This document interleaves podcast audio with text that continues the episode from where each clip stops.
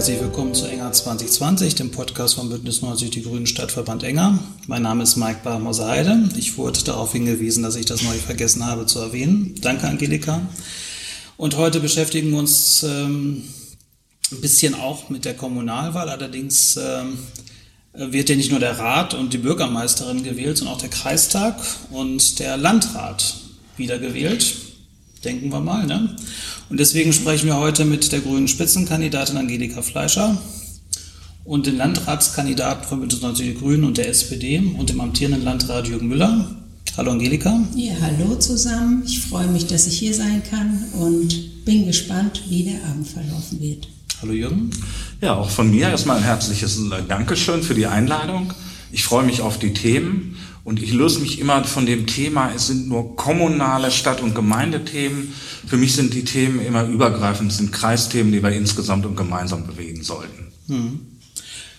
Ja, Angelika, wie, wie, wie wird man Spitzenkandidatin der Grünen für die Kreistagswahl? Was ist so ein bisschen dein Weg hierhin in Kurzform? Also nicht in Genau, ich könnte ganz lang ausholen, ähm, weil Politik habe ich schon total viele Jahre gemacht. Ähm, zunächst in Spenge war ich elf Jahre im Fraktionssprecherin im Rat der Stadt Spenge, hatte, war vorher Ortsverbandssprecherin, das heißt ähm, eingetreten in, zu den Grünen bin ich 1995.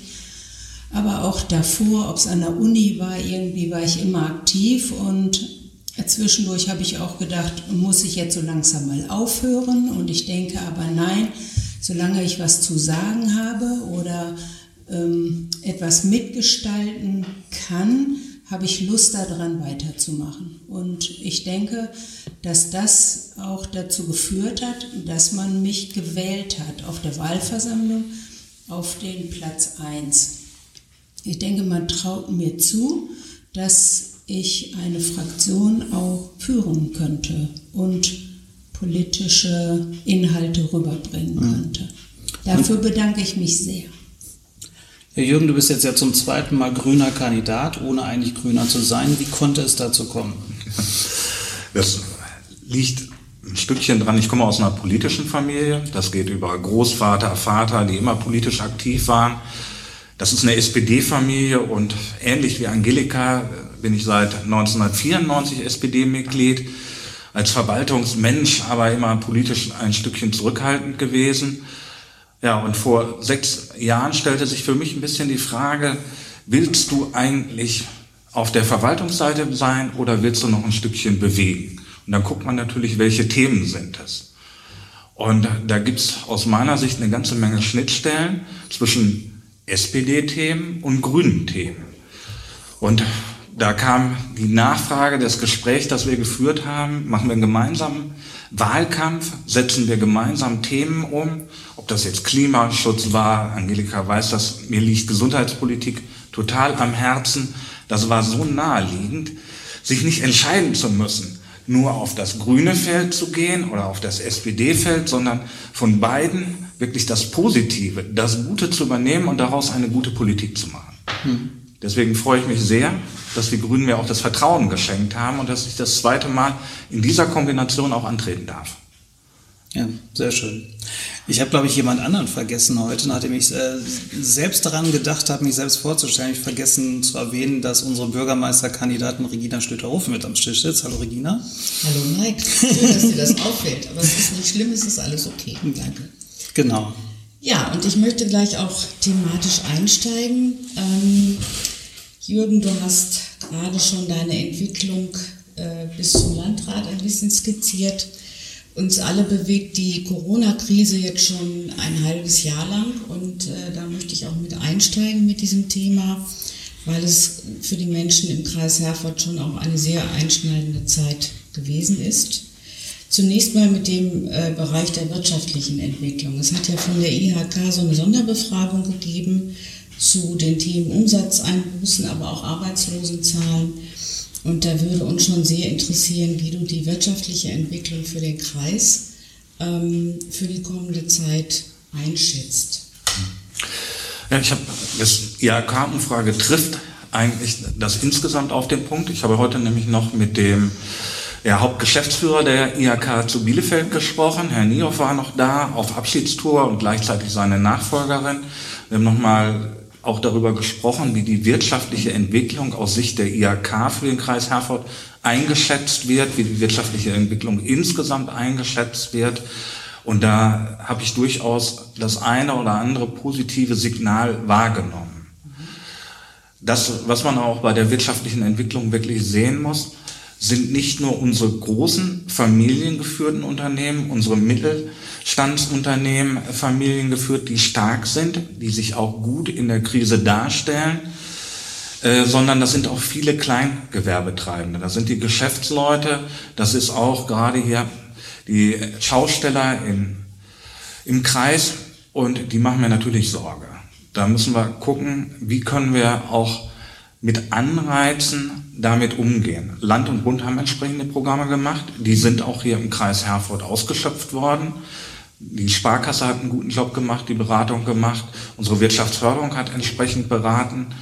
Aber gerade der Bereich macht mir Sorge. Und das, wo wir alle im Moment nicht hingucken können, ist die Entwicklung im Herbst. Wie läuft die wirtschaftliche Entwicklung weiter? Gibt es, sage ich mal, eine Stabilisierung und einen kleinen positiven Aufschwung? Ich sage, die Signale sind für mich ein Stückchen so, dass ich da Hoffnung habe. Oder äh, kommt die zweite Welle und trifft uns hart und trifft die Wirtschaft hart? In dem Zusammenhang müssen wir uns ja auch nochmal über den Breitbandausbau hier im Kreis Herford unterhalten. Du lächelst schon. Ähm, es gibt immer noch diese berühmten Flecken auf der Landkarte und äh, das Thema Digitalisierung ist jetzt gerade während der Corona-Zeit natürlich ein sehr spannendes und hochinteressantes. Homeschooling und Homeoffice sind äh, Dinge, die sich entwickelt haben, was wir uns vor Corona so nicht hätten vorstellen können in der Schnelligkeit. Wie sieht denn da die Entwicklungsbereitschaft äh, aus von Seiten des ein oder anderen Unternehmens? Ja, Regina, ich lächle deshalb, weil öffentliche Förderung, und das habe ich ja an einer oder anderen Stelle auch schon gesagt, diese öffentliche Förderung mit dem Antragswust, mit dem immer wieder Rückkoppeln, mit Bund und Land und dem Zusammenspiel der beiden, das ist aus meiner Sicht deutlich verbesserungswürdig. Und wenn wir über Bürokratie sprechen und man hat einen Förderbescheid, einen vorläufigen Förderbescheid, da sind wir im Moment. Wir haben die Auftragsvergabe im Kreistag beschlossen, im Kreisausschuss beschlossen, aber wir müssen das Ganze wieder Richtung Bund schicken, damit wir eine Genehmigung bekommen, damit wir den endgültigen Förderbescheid bekommen. Und dann muss das Ganze wieder Richtung Land gehen, damit wir auch da den Förderbescheid bekommen. Und dann dürfen wir endlich die Bagger anrücken lassen. Nach der jetzigen Planung wird das im Herbst sein. Aber da mich das Thema eben in die letzten fünf Jahre auch umgetrieben hat und diese Bürokratie äh, das immer wieder auch tatsächlich ein Stückchen gelähmt hat, muss ich immer lächeln, wenn die Frage kommt. Ähm, ich habe ein klares Ziel und das heißt die Möglichkeit des Breitbandanschlusses für jedes Haus. Da müssen wir hinkommen und da müssen wir in der nächsten Wahlperiode dran arbeiten. Das ist für Schulen wichtig, das ist für die Unternehmen wichtig. Da werden wir jetzt im Herbst einen großen Schritt machen. Aber das ist auch für den Einzelnen wichtig. Regina hat eben gesagt, Homeschooling, Homeoffice, das hat tatsächlich über Corona zugenommen. Und wenn man dann hört, dass manche eben zu Hause Berufstätige keinen vernünftigen Breitbandanschluss haben, dass sie keinen internetfähigen Anschluss haben, dass sie aus dem Haus gehen müssen mit dem Handy, damit sie dann noch die Verbindung bekommen, dann ist das natürlich eine Situation, die so nicht tragfähig ist, an der wir insgesamt weiterarbeiten müssen. Trotzdem, das sage ich auch, ist der Kreis Herford, was die Grundversorgung angeht, relativ an statistischen Daten gemessen recht gut aufgestellt. Aber es ist auch, glaube ich, wirklich wichtig, deutlich zu machen, dass wir nicht erst jetzt im Jahr 6 ähm, der letzten Wahlperiode anfangen mit dem Thema, sondern dass das die ganzen fünf Jahre schon äh, passiert ist. Nur dass man mit dieser immer wieder neuen Technologie ähm, vor diese Mauern stößt. Ne? Mhm. So ähm, in der Bevölkerung denkt man dann ganz schnell, ach, die haben geschlafen und da ist nichts passiert. Ne? Immer diese Sprache, gar nichts, wieso machen die nichts? Aber es ist die ganze Zeit was passiert, nur man kommt nicht zum Ende und deshalb wäre es jetzt richtig gut, äh, das würde dann auch mal abgeschlossen, damit wir uns neuen Themen zuwenden können. Angelika, Regina, bin ich hoffnungsfroh. Ähm, ein Stückchen muss man auch sagen, hinkt da auch die Situation unserer Städte und Gemeinden dahinter. Denn äh, wir hatten und wir haben einige Kommunen, dazu gehört auch Enger, die in der Haushaltssicherung waren. Und es war für mich wichtig, und das hat auch Verhandlungen mit dem Land, immer wieder habe ich Verhandlungen mit dem Land geführt, damit die keinen Eigenanteil tragen müssen, damit wir wirklich da die vollumfängliche Landesförderung bekommen. Und das hat das Ganze ein Stückchen verzögert. Hm. Ja, dann wollen wir zu dieser Corona-Krise noch zu dem sozialen Aspekt vielleicht einmal kommen, die soziale Entwicklung. Es hat also einen Beschluss gegeben im Kreis, wenn ich der Zeitung Glauben schenken darf, ähm, dass es einen Härtefonds in Höhe von 100.000 Euro gegeben hat, den ihr beschlossen habt. Ähm, wofür ist der gedacht genau und ähm, ja, gibt es da schon Anträge? Ja, Regina. Ähm, der ist beschlossen worden in der Form. Wir haben auch schon Anträge, wir, haben, wir sprechen mit den Sozialverbänden. Es geht erstmal darum, Einkommensschwachen zu helfen, diejenigen, die aus anderen äh, Bereichen keine Mittel haben. Aber das ist nicht der einzige Punkt. Das war etwas, ein sehr flexibles Instrument.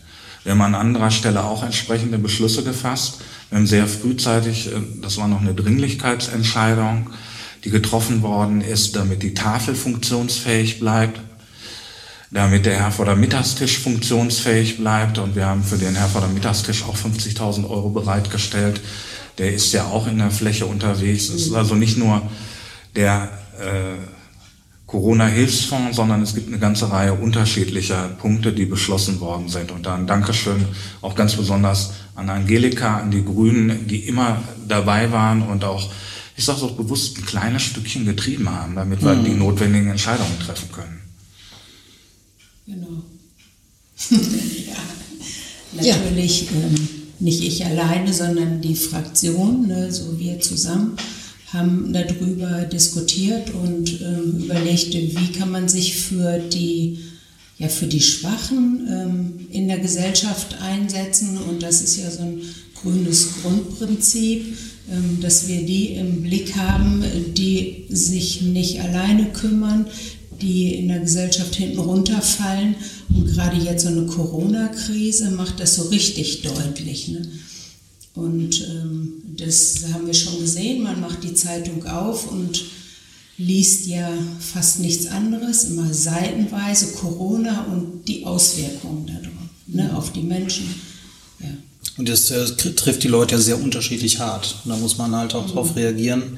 Natürlich kann man nur einen kleinen Beitrag leisten, auch als Kreis. Ne? Also, ja, äh, natürlich ist man begrenzt in mhm. den Mitteln, aber der Kreis hat durchaus sehr unterschiedliche Möglichkeiten. Wir haben eine eigene Stiftung und auch diese kreiseigene Stiftung hat ich sag so, in Enger gibt es den Generationentreff mhm. und auch da hat die kreiseigene Stiftung keinen Riesenbetrag, aber eben bei den Mietkosten ein kleines Stückchen geholfen. Mhm. Und das macht manchmal viel aus. Ja. So klein solche Punkte dann. Ja, dann wäre natürlich das Thema Gesundheit noch ein ganz wichtiges derzeit. Die mhm. Gesundheitsversorgung der Menschen im Kreis. Ähm, zum einen während der Corona-Zeit, aber auch generell. Da bist du ja die Fachfrau, Angelika, wenn ich das richtig sehe, und wirst uns da sicherlich jetzt noch ein bisschen zu berichten können. Also ich bin die Fachfrau, weil ich in dem Bereich arbeite. Ähm, ich bin von Haus aus Krankenschwester habe viele Jahre lang in der Pflege gearbeitet, ich habe als Leitung gearbeitet, ich habe in den unterschiedlichen Bereichen gearbeitet, bin jetzt seit anderthalb Jahren raus aus dem aktuellen Geschehen, sondern arbeite ähm, im Personalmanagement mit dem Thema Arbeitszeit und das ist total spannend. Mhm. Aber hier geht es jetzt erstmal um die Gesundheit, obwohl Arbeitszeit hat mit Gesundheit auch was zu tun. Ne? So, es gibt die Gesetze, die eingehalten werden sollten und müssen. Ähm, und zum Beispiel das Arbeitszeitgesetz ist ein Schutzgesetz, ein Schutzgesetz für die Mitarbeiter, auch wenn der eine oder andere das nicht so wahrhaben will. Aber hier geht es ja in erster Linie um Gesundheit im Kreis Herford. Wir haben die Infrastruktur, wir haben Kliniken, wir haben ähm, ambulante, stationäre Einrichtungen, wir haben eine Versorgung von kranken äh, Menschen, wir haben aber auch ähm, Prävention. Und da wäre ich dann beim Gesundheitsamt oder bei dem öffentlichen Gesundheitsdienst, wo ich denke, dass wir uns in den nächsten Jahren noch mehr dafür einsetzen müssen, dass die gestärkt werden. Ähm, so wie ich mitbekommen habe über Berichte aus dem Kreis, ne, aus der Verwaltung, dass ähm, die sehr viel zu tun hatten in der Zeit, aber dass es auch sehr gut funktioniert hat, ne, wo viele aus anderen Bereichen mitgeholfen haben, ähm, das Gesundheitsamt unterstützt hat, Registrierstellen und alles Mögliche, Abstrichstellen, das hat sehr gut funktioniert. Aber da müssen wir auch in die Zukunft gucken. Andere Aufgaben dürfen dann ja nicht hinten runterfallen, zum Beispiel Prävention oder die ähm, Überprüfung ähm, von Schulkindern, also Gesundheit, Zahngesundheit, äh, funktioniert das alles oder durch so eine Krise kann man vielleicht sagen, okay, ich mache jetzt die eine Begehung nicht, sondern schiebe die ein bisschen, das darf aber eigentlich nicht sein ne? und da müssen wir uns noch für einsetzen. Es gibt ja in der Regel auch äh, Intervalle, die immer eingehalten werden müssen. Und wenn das nicht mehr der Fall ist, wird es schwierig. Ne? genau. Mhm. So, dann haben wir ja das große Thema Hausärzte, die, ähm, das gehört ja auch zur Infrastruktur dazu. Wenn ich als äh, Mensch, der in diesem Kreis wohnt, einen Hausarzt habe oder suche, dann möchte ich ja nicht kilometerweit fahren, sondern ich möchte den dort vor Ort haben.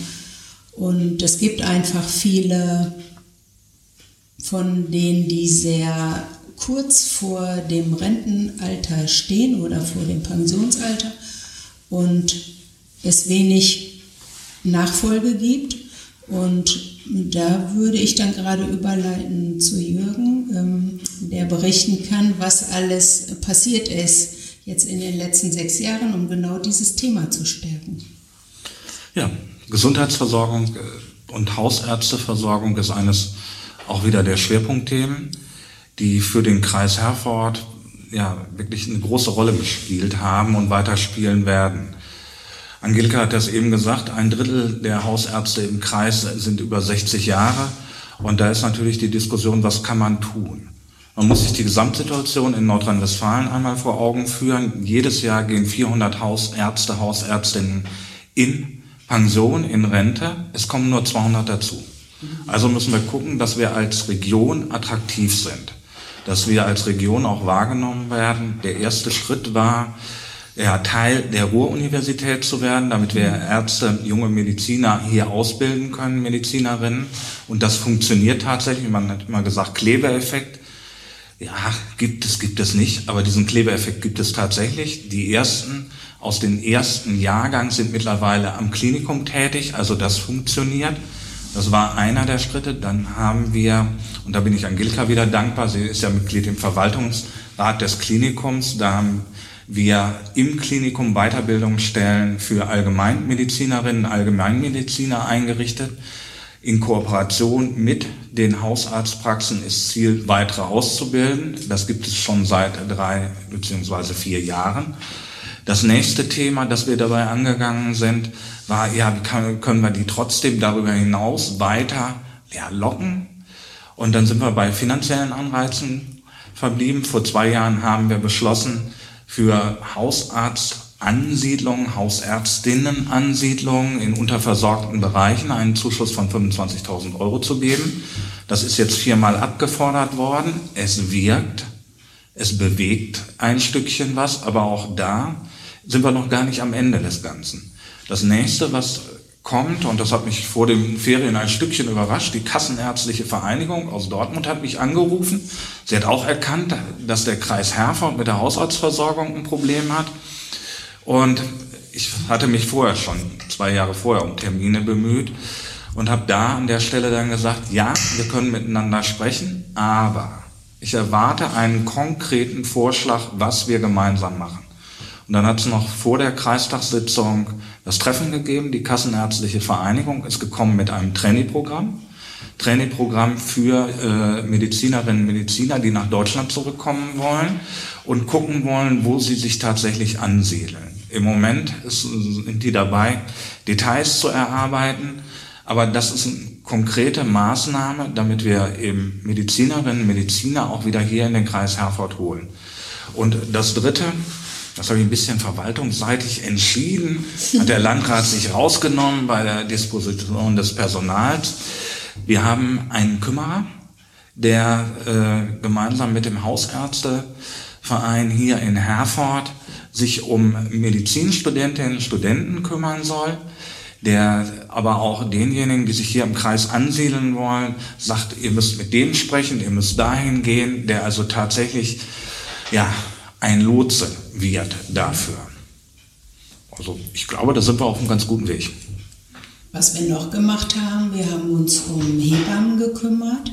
Ähm, die Situation der Hebammen war schon mehrere Jahre eher desolat ähm, und großen Zwängen ausgesetzt, weil äh, jeder sich horrende Privat, nein, äh, der Versicherungsstaat, sie müssen sich halt versichern ne, mit äh, viel Geld und das heißt, viele überlegen sich das, ob sie weiter äh, tätig sind und viele haben auch diesen Beruf verlassen und eigentlich ist das ja immer total schade. Man macht erst eine Ausbildung, bleibt höchstens fünf Jahre im Beruf und geht dann wieder, weil die Bedingungen so schlecht sind. Und dann haben wir im Umweltplan- und Gesundheitsausschuss die Hebammen dazugeholt und da muss ich sagen, das war noch vor der Phase letzten Sommer wo die Station, die Geburtshilfestation einmal geschlossen werden musste wegen Personalmangel. Das hat natürlich im Kreis so richtig so einen Aufschrei gegeben. Ne? So, man hat gemerkt, das ist ein ziemlich wichtiger Berufsstand und wir brauchen diese Hebammen.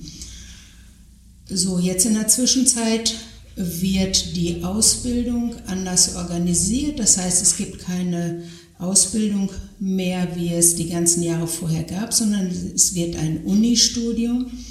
Und auch da ähm, bin ich dem Kreis oder unserem Landrat sehr dankbar, dass er das sofort in die Hand genommen hat und gesagt hat, okay, wir machen jetzt eine Fachhochschule, ist das eine Fachhochschule, für Hebammen und bilden selber aus. Und da finde ich, das ist in die Zukunft gedacht und wir kümmern uns im Kreis um die Ausbildung der Hebammen. Derzeit sind wir in der Auswahl. Also sowohl das Klinikum wählt aus, wie auch das Meertilden-Hospital in Herford. Das sind ja diejenigen, die Geburtsstationen haben. Und da war es mir eben wichtig, dass es um die Versorgung im Kreis Herford geht. Es geht nicht um das Klinikum, äh, sondern es geht um die Gesamtversorgung. Mit dem Dr. Rüther vom Mathildenhospital habe ich dann telefoniert, habe gefragt, seid ihr bereit auszubilden? Wie viel könnt ihr ausbilden? Er hat gesagt, drei. Das Klinikum bildet sieben aus, stellt sieben ein und die Hochschulausbildung läuft dann auch, ich hoffe, in weiten Teilen hier in Herford und zwar in Kooperation mit der Pflegeschule, die mittlerweile hier auch in Herford entsteht, aus den Partnern Klinikum, Lukas Krankenhaus und eben dem Herz- und Diabeteszentrum in Bad Oeynhausen. Also wir entwickeln hier wirklich einen Ausbildungsschwerpunkt im Bereich Gesundheitsversorgung. Und ich bin sehr sicher, wir haben damit angefangen. Mhm. Wir werden da noch ein bisschen mehr machen. Super.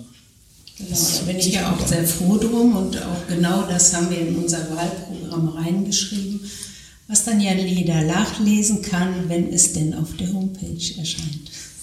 Okay. Ja, das war ein äh, sehr interessanter Ausflug. Entschuldigung. In den Gesundheitsbereich. Wo auch über Corona hinaus einiges passieren muss, ne? Das sieht man daran auch. Genau. Städte schaffen Anreize, Kreise schaffen Anreize. Mhm. Das äh, lässt uns doch hoffen für die Zukunft. Einen Bereich würde ich jetzt gerne noch ansprechen, der Grünen immer sehr, sehr wichtig ist oder vielleicht auch der wichtigste. Thema Klimaschutz mit ganz, ganz vielen Unterthemen. Und beginnen würde ich an dieser Stelle gerne mit dem ÖPNV. Ähm, das ähm, ist ja ein Bereich, der hier nicht nur den Kreis Herford betrifft, sondern wir sind ja dann auch immer enger verknüpft mit Bielefeld und auch mit dem Kreis Minden-Lübbecke. Ähm, das Ziel ist natürlich, vernünftige Taktungen hinzubekommen, äh, passable Fahrgastpreise zu gestalten und da habe ich doch heute gelesen, dass da die Stadt Herford sich auf den Weg macht äh, mit einem Klimaticket und einem Klima-Abo, wo ich immer gedacht habe, das machen wir im Kreis alle zusammen. Vielleicht kann, äh, kannst du, Jürgen, uns da noch ein bisschen aufklären, was da für die Zukunft geplant ist. Ja. Das würde ich mir auch wünschen, dass wir alles im Kreis gemeinsam machen und nicht nur im Kreis, sondern äh, mein Wunsch ist, dass wir es in Ostwestfalen-Lippe gemeinsam machen, mhm. weil wir über kommunale Grenzen einfach hinaus denken müssen. Regina, du hast eben den öffentlichen Personennahverkehr angesprochen. Ist schon ein sperriges Wort. Ne? Mhm. Ähm, ich äh, würde es gerne ein bisschen weiter fassen. Für mich ist das Thema Mobilität neu denken. Da ist der öffentliche Personennahverkehr ein Teil davon, der ganz wichtig ist. Und das, was wir machen müssen, ist die Verbindung zwischen unseren Städten und Gemeinden, aber auch eben in die angrenzenden Bereiche erstmal auch nochmal deutlich ausbauen. Wir sind ein Stückchen an Ausschreibungen anderes gebunden, aber gut. Da werden sich Lösungen finden. Denn wenn man das will, finden wir Lösungen. Also das eine ist, wir müssen die Linien verändern.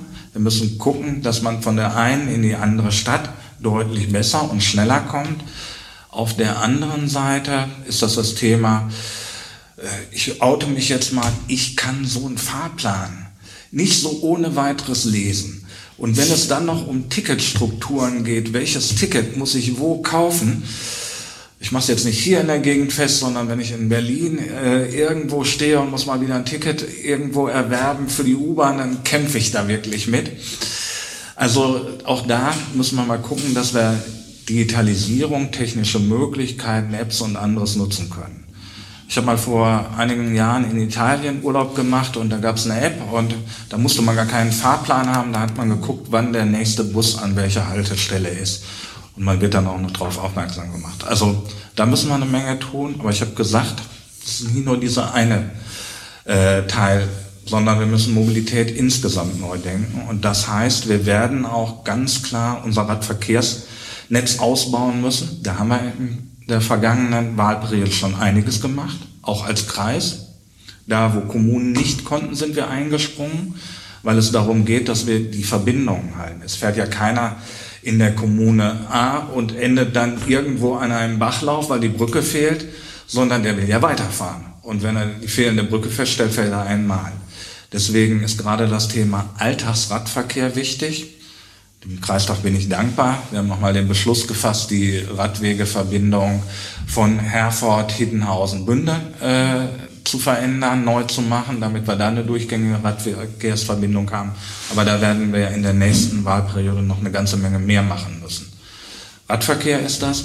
In Herford haben wir geschaffen ein Carsharing-Angebot, auch und ganz bewusst eben auch mit E-Fahrzeugen. Ich habe versucht, das in die Fläche auszurollen. Das ist ein Stückchen schwierig, weil natürlich immer die Frage der Auslastung dahinter steht. Aber gerade das werden wir auch in der nächsten Wahlperiode weiter vorantreiben müssen. Also es muss das klare Ziel sein, dass wir es schaffen, auch äh, Carsharing-Angebote mit Fahrzeugen mit alternativen An Antrieben sage ich mal so, weil das Thema Wasserstoff spielt auch eine große Rolle, mhm. im Kreisgebiet tatsächlich ansiedeln können. Ja, und bei dem ganzen äh, Blumenstrauß, den ich schon mal aufgemacht habe, gibt es auch so kleine Maßnahmen, wo wir auch noch eine Menge machen können. Ich sag mal sowas wie Mitfahrgelegenheiten schaffen, Park and Ride schaffen. Auch da haben wir noch eine ganze Menge Luft nach oben. Genau. Bei so Apps, ich muss mich mal ein bisschen was aus meinem Leben erzählen. Vorgestern oh ja, habe ich mir ein Ticket äh, für, für eine Fahrt nach Herford über App gekauft, weil ich mein Auto abholen musste oder wollte. und äh, habe dann an der Kesselstraße mitbekommen, dass die Bushaltestelle äh, nicht angefahren wird und das heißt, ich habe äh, 3,80 Euro praktisch verschenkt. So, also da müssen dann die Apps auch immer aktuell sein, muss auch klar sein, man kauft keine Tickets, die man am Ende nicht nutzen kann und da ist mit Sicherheit noch ein bisschen Luft nach oben. Das mit dem äh, mit den äh, Flinkstack-Autos, ich finde das eine großartige Entwicklung. Also ich habe da äh, da einige Erfahrungen jetzt mittlerweile mit Elektromobilität sammeln können, ohne mir selbst ein Elektroauto kaufen zu müssen. Das ist, äh, das ist relativ kostengünstig, man kann es so mal ausprobieren. Ja? Und da ist, glaube ich, der Kreis auch schon ziemlich vorne aber weg. Ich habe neulich mal geguckt, in Berlin gibt es bei Fliegenstar kein einziges Elektroauto. Mhm. Also da sind wir, glaube ich, ganz gut dabei aktuell. Genau. Das war damals auch Vorbedingung. Und das, mhm. bei diesen ganzen Carsharing-Angeboten muss man ja erreichen, dass man Auslastung hat. Und deswegen bin ich hingegangen und habe gesagt, ein Kreis muss doch nicht Fahrzeuge für sich nur kaufen, die dann dienstags und donnerstags bewegt werden, sondern es muss doch eine Möglichkeit geben, ein solches Angebot zu schaffen, an dem auch alle partizipieren können. Deswegen haben wir unsere Dienstfahrzeuge zurückgeführt mhm. und wir haben auf der anderen Seite gesagt, wir machen das Carsharing-Angebot, damit haben wir eine Grundauslastung und wir machen das eben mit E-Fahrzeugen. Das war Bedingung auch der Ausschreibung, damit wir auch da ein Stückchen, sag ich mal, vorne sind. Und wir waren mit dem Modell tatsächlich in NRW weit die Ersten, die es gemacht haben. Ja, super. Ja, da sieht man, dass äh, politische Entscheidungen manchmal ganz konkrete und sehr positive Konsequenzen haben können. Ne? Man muss nur mutig sein. Genau. Mhm. An, den, an, der Stelle würde ich gerne noch anfügen wollen, dass man die Kombination der einzelnen Verkehrsmittel natürlich auch immer mitdenken muss äh, Fuß, Radverkehr, Bahn, Bus, damit alles auch miteinander kombiniert. Radwege aus, wir haben das ja noch mit einem Glocke auch besprochen. Genau. Und ähm, war ja ganz interessant. Absolut. Die Mischung macht's. Der Mix. Mhm. Ja, ich bleibe mal beim Klimaschutz und Klimafolgenanpassung. Ähm, Herford ist, wenn ich das richtig weiß, immer noch der waldärmste Kreis. Ähm, in Nordrhein-Westfalen. Wir haben das vor fünf Jahren schon mal, nee, vor sechs Jahren, als wir die letzte Kommunalwahl hatten, schon mal gemeinsam in einer Veranstaltung diskutiert würden. Ähm, Angelika, was steht denn in eurem Wahlprogramm beim Kreis zum Thema Aufforstung? Also da steht schon drin, ähm, dass wir weiter aufforsten wollen. Es gibt ja auch so Beispiele aus den einzelnen Kommunen, so Aufforstungs- ähm, Aktionen werden gemacht. Ähm, das ist alles sehr sinnvoll. Aber trotzdem würde ich akzeptieren, dass wir auch weiterhin ein waldarmer Kreis sein werden, weil wir haben hier nicht den Teutoburger Wald als Höhenzug, äh, im Kreis oder wir haben nicht das Sauerland mit einem riesigen Waldgebieten, das haben wir nicht im Kreis. Ne? Mhm. Ähm, hier ist eine typische Landschaft, diese Sieglandschaft, kleine Waldflächen, ähm, Wiesenbereiche, Ackerflächen und ich finde, das muss man genauso erhalten, wie im Sauerland vielleicht die großen Waldgebiete erhalten werden sollen. Ich bin gestern von Herford zurückgefahren nach Spenge und habe mir diese Landschaft nochmal angeguckt und habe gedacht, wie schön sieht das hier aus. Ne? So ich kann das äh, wertschätzen, weil ich, ich sage Sauerland, ich komme aus dem Sauerland, ich komme aus einem ähm, gebirgigen Gebiet und schätze hier diese Sieglandschaft und finde, dies muss total geschützt werden. Ne? Und dafür setzen wir uns ja auch ein. Freiflächenschutz auf jeden Fall, nicht noch mehr Baugebiete, Gewerbegebiete vergrößern ähm, oder neue ausweisen. Man muss schon bewusst damit umgehen, ne? so mit der Fläche. Wir haben nur diese Fläche. Und ähm, das ist unser Schutz ähm, auch für Gesundheit der Menschen. Ne? So, du kannst, dann habe ich überlegt, ähm, wir haben wenn es so weitergehen würde, ne, neue Gebiete ausweisen, nochmal, nochmal, nochmal, noch mehr Wohnbebauung dazu, dann haben wir eine durchgängige Fläche von Bielefeld nach Bad Oeynhausen. Dann gibt es überhaupt keinen Wald mehr, ne? dann gibt es aber auch keinen Acker und keine Wiese mehr. Und macht das dann Spaß? Ich wohne hier, weil ich diese Landschaft so schätze und deshalb finde ich auch für den Klimaschutz ist auf jeden Fall schützenswert. Und dafür sollten wir uns einsetzen. Da gebe ich dir absolut recht, aber hin und wieder gibt es einen Zielkonflikt. Mhm. Aber ich meine, vielleicht ist es deshalb auch nochmal besonders wichtig, dass gerade auch Bäume in den Städten, die jetzt kein Wald sind, sondern halt Bäume, nochmal extra bewahrt werden und ähm, diese vereinzelten Bäume auch mehr geachtet werden. Dass man zwar waldarm ist und auch klar ist, dass da nicht so großes Potenzial ist, groß aufzuforsten, aber einzelner Baumbestand äh, geschützt und wieder aufgebaut werden sollte. Ne? Man muss ähm, einfach erkennen, dass es wichtig ist für dieses Mikroklima in einem Ort oder in einer Stadt. Ähm, das heißt, wenn du Grün dabei hast oder wenn die Straßen nach einer bestimmten äh, Art und Weise gebaut sind, dass auch mal Wind da durchzieht, ne, dass eine, die Wärme aus der Stadt genommen wird, äh, zum Beispiel. Ne? So. Hm. Das heißt, im Städtebau, in dieser Entwicklung kann man das auf jeden Fall und sollte man mit berücksichtigen. Und das ist genauso wichtig. Ja, aber der Kreis hat ja etwas, was enger noch bevorsteht. Eine Klimaschutzmanagerin. Und da ist ja einiges schon passiert in, in den letzten Jahren. Genau, wir haben die Klimaschutzmanagerin, wir haben den Klimaschutzplan mit äh, den einzelnen Schwerpunkten und wir sind auf dem guten Weg, dass dieser Klimaschutzplan zu 100 Prozent erfüllt ist. 100 Prozent, wir haben so eine Matrix, wo man genau erkennen kann, an welcher Stufe ähm, stehen wir und äh, welche Schritte sind erledigt. Und das meiste davon ist grün. Was immer noch ein bisschen gehakt hat, ist ähm, die Zusammenarbeit mit der Wirtschaft. Ähm, aber auch da, ne, der, das ist vergeben. Ähm, ein Auftrag ist vergeben worden an ein Institut, die da nochmal extra hintergucken. Nichtsdestotrotz kann man sagen, es waren sehr viele Maßnahmen, die alle in Gänze nicht so ganz viel CO2-Einsparung gebracht haben. Wir warten immer noch auf das Ergebnis davon. Der Landrat pflichtet bei, das wird kommen, auf jeden Fall. Und ähm, damit wir wissen, wie es dann weitergeht. Es wird auf jeden Fall weitergehen, weil die Klimaschutzmanagerin einen Folgevertrag bekommen hat und auch das Klimaschutzkonzept ist erweitert worden. Das heißt, da sind wir total froh drum, dass das so ist.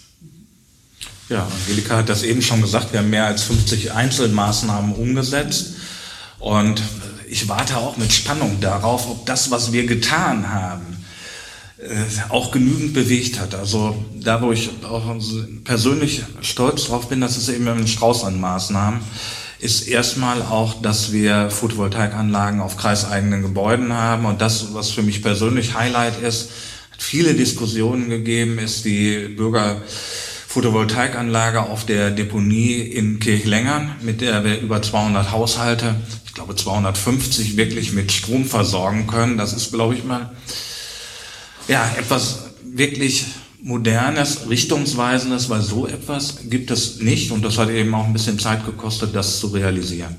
Mein Wunsch ist, das heißt, nicht nur mein Wunsch, ich glaube, wir werden das auch wieder realisieren, das auch deutlich auszubauen, also wirklich hinzugehen und zu sagen, das ist eine Fläche, da passt das, da ist auch entsprechend ausgerichtet, da bauen wir noch eine weitere Photovoltaikanlage. Und wenn ich wir sage, ist das immer die friedensfördernde Energiegenossenschaft, weil mir wichtig ist, dass das nicht irgendein Kreis macht, irgendein Unternehmer, der daran Geld verdient, sondern dass es unsere Bevölkerung auch wirklich davon profitieren kann, dass sie sich engagieren kann und da auch tatsächlich mitwirken kann.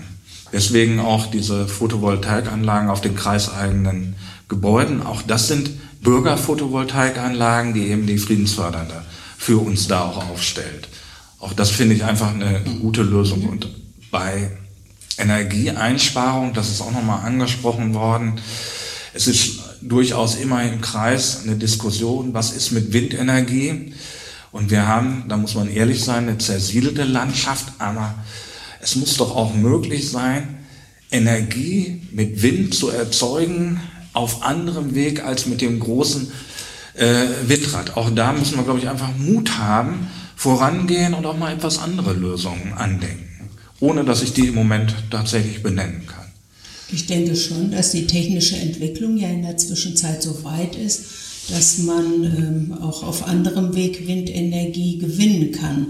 Nicht mit großen Windrädern, mit Rotoren, sondern äh, es gibt so einzelne Stangen, die sich um sich selbst ich glaube, die heißen Savonius-Rotoren, wenn ich mich recht erinnere. Das Wort ist mir nicht geläufig, aber. Mike weiß wieder mehr. Super.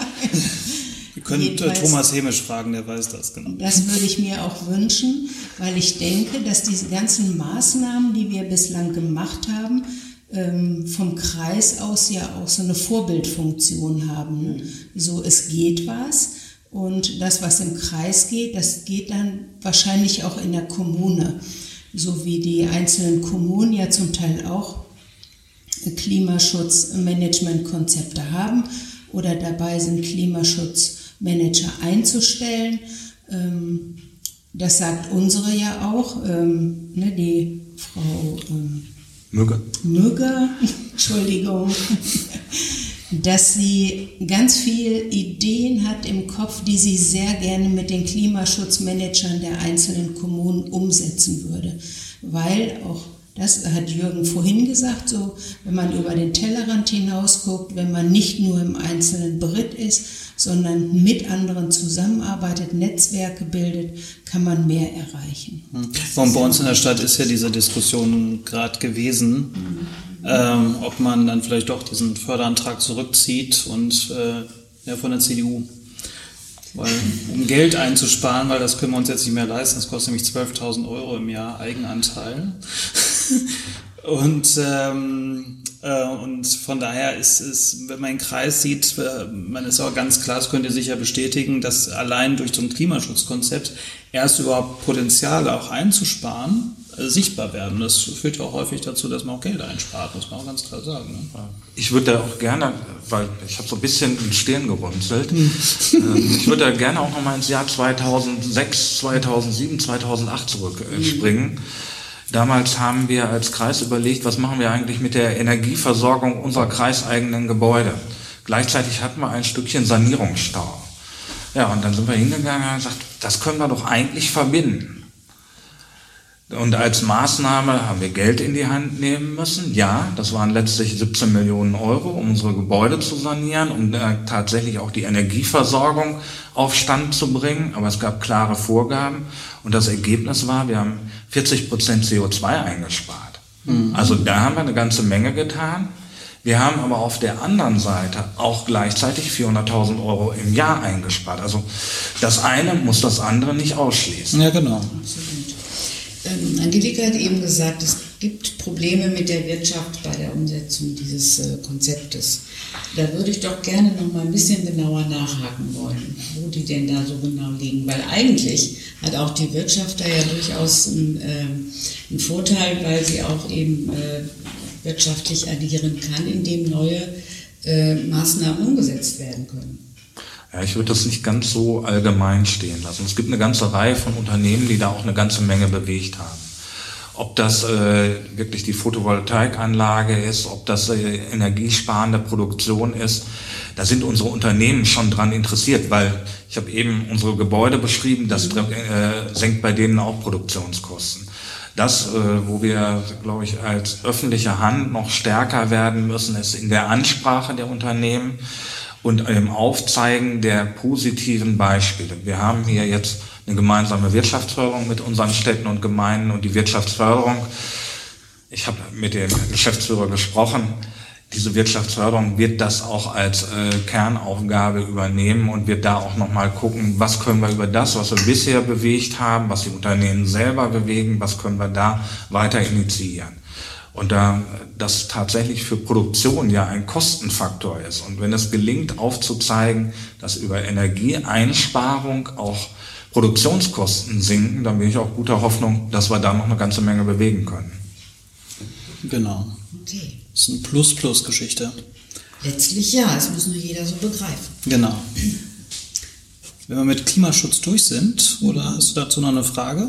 Nein, ich wäre jetzt sonst genau. zum letzten Punkt übergegangen. genau, ich würde nämlich ganz gern noch ähm, ein Thema einbringen, Wir hatten vor einigen Folgen äh, das Thema Rechtsextremismus und Kampf gegen Rechts und da haben wir auch äh, äh mit der mobilen Beratung gegen Rechts und in der Welt offen äh, gesprochen. Und ähm, wir haben ja am 13. September eine Wahl.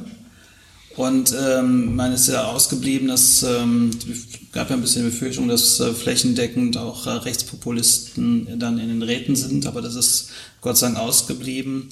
Es, Im Gegenteil, wir sind zum ersten Mal als Grüne flächendeckend dann äh, wahrscheinlich in den Räten vertreten ab äh, November und auch in Rödinghausen. Ähm, trotzdem ist das natürlich ein, ein Problem, was äh, bleibt. Also das Thema Rechtsextremismus und eine Gesellschaft, die so ein bisschen einen Ausleger nach rechts bekommt und wo die auch wieder lauter werden.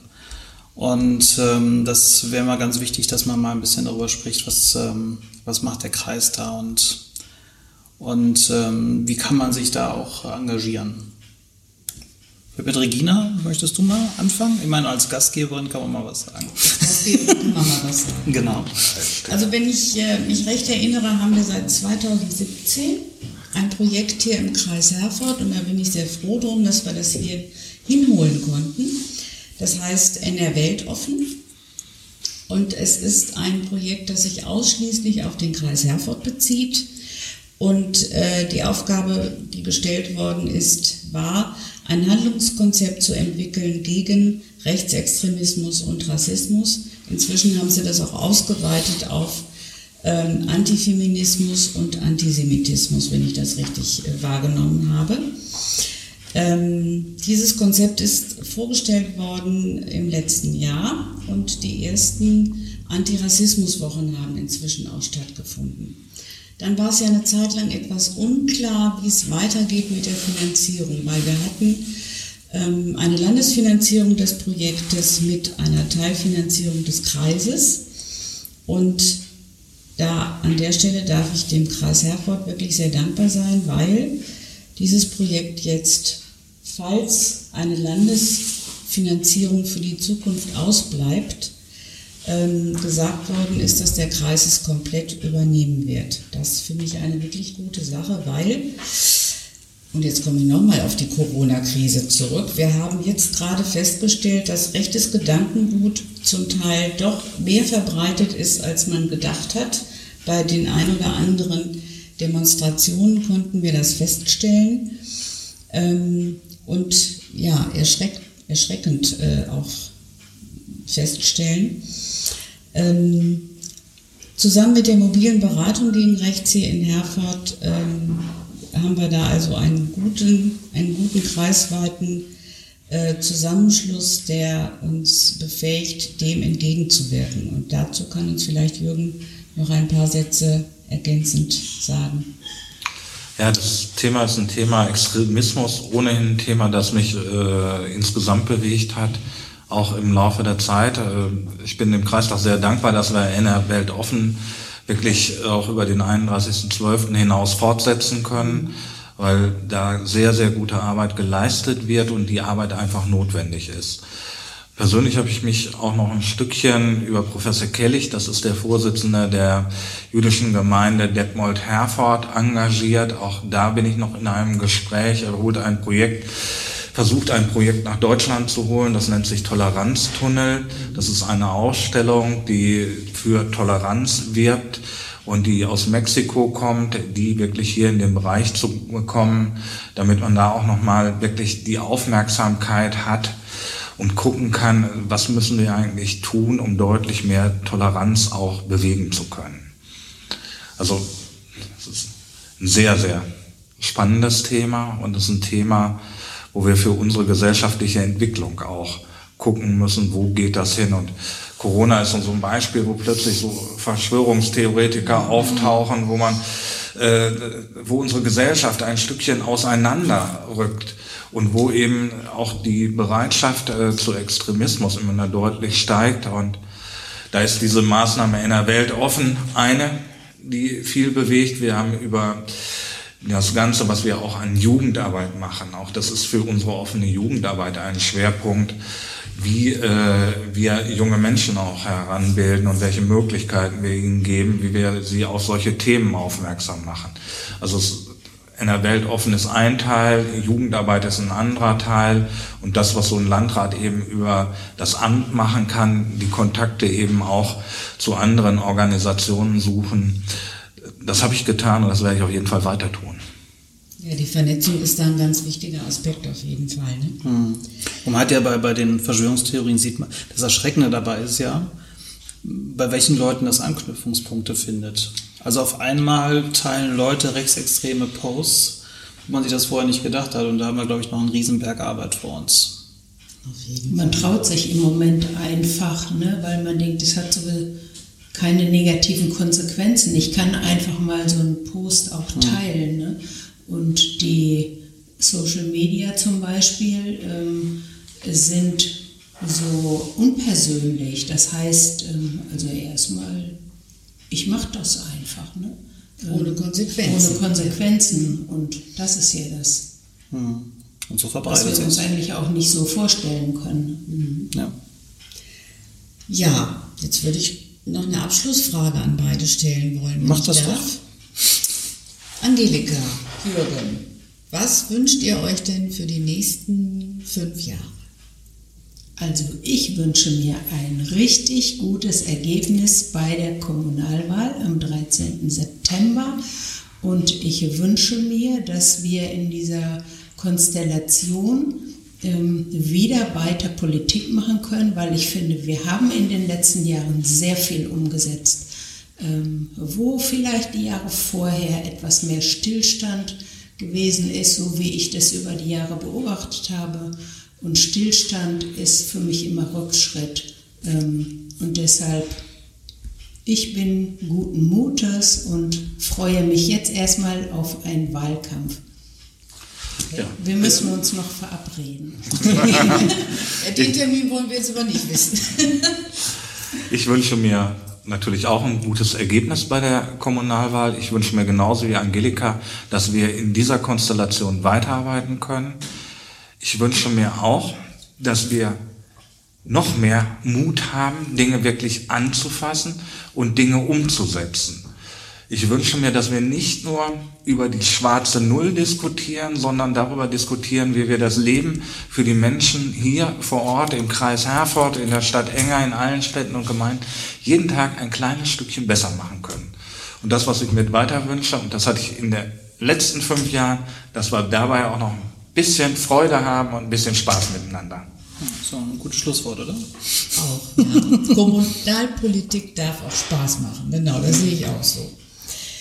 Ja, ihr beiden, äh, ihr habt uns einen guten Überblick über derzeitig wichtige Themen gegeben, zukunftsweisende, ökologisch orientierte Konzepte aufgezeigt, die auch mutig umgesetzt werden sollen. Dabei wünsche ich euch und uns allen äh, ganz viel Glück, dass das auch so gelingt, wie wir uns das vorstellen. Ich darf mich ganz herzlich bedanken bei euch beiden für dieses äh, Gespräch, für diesen Podcast.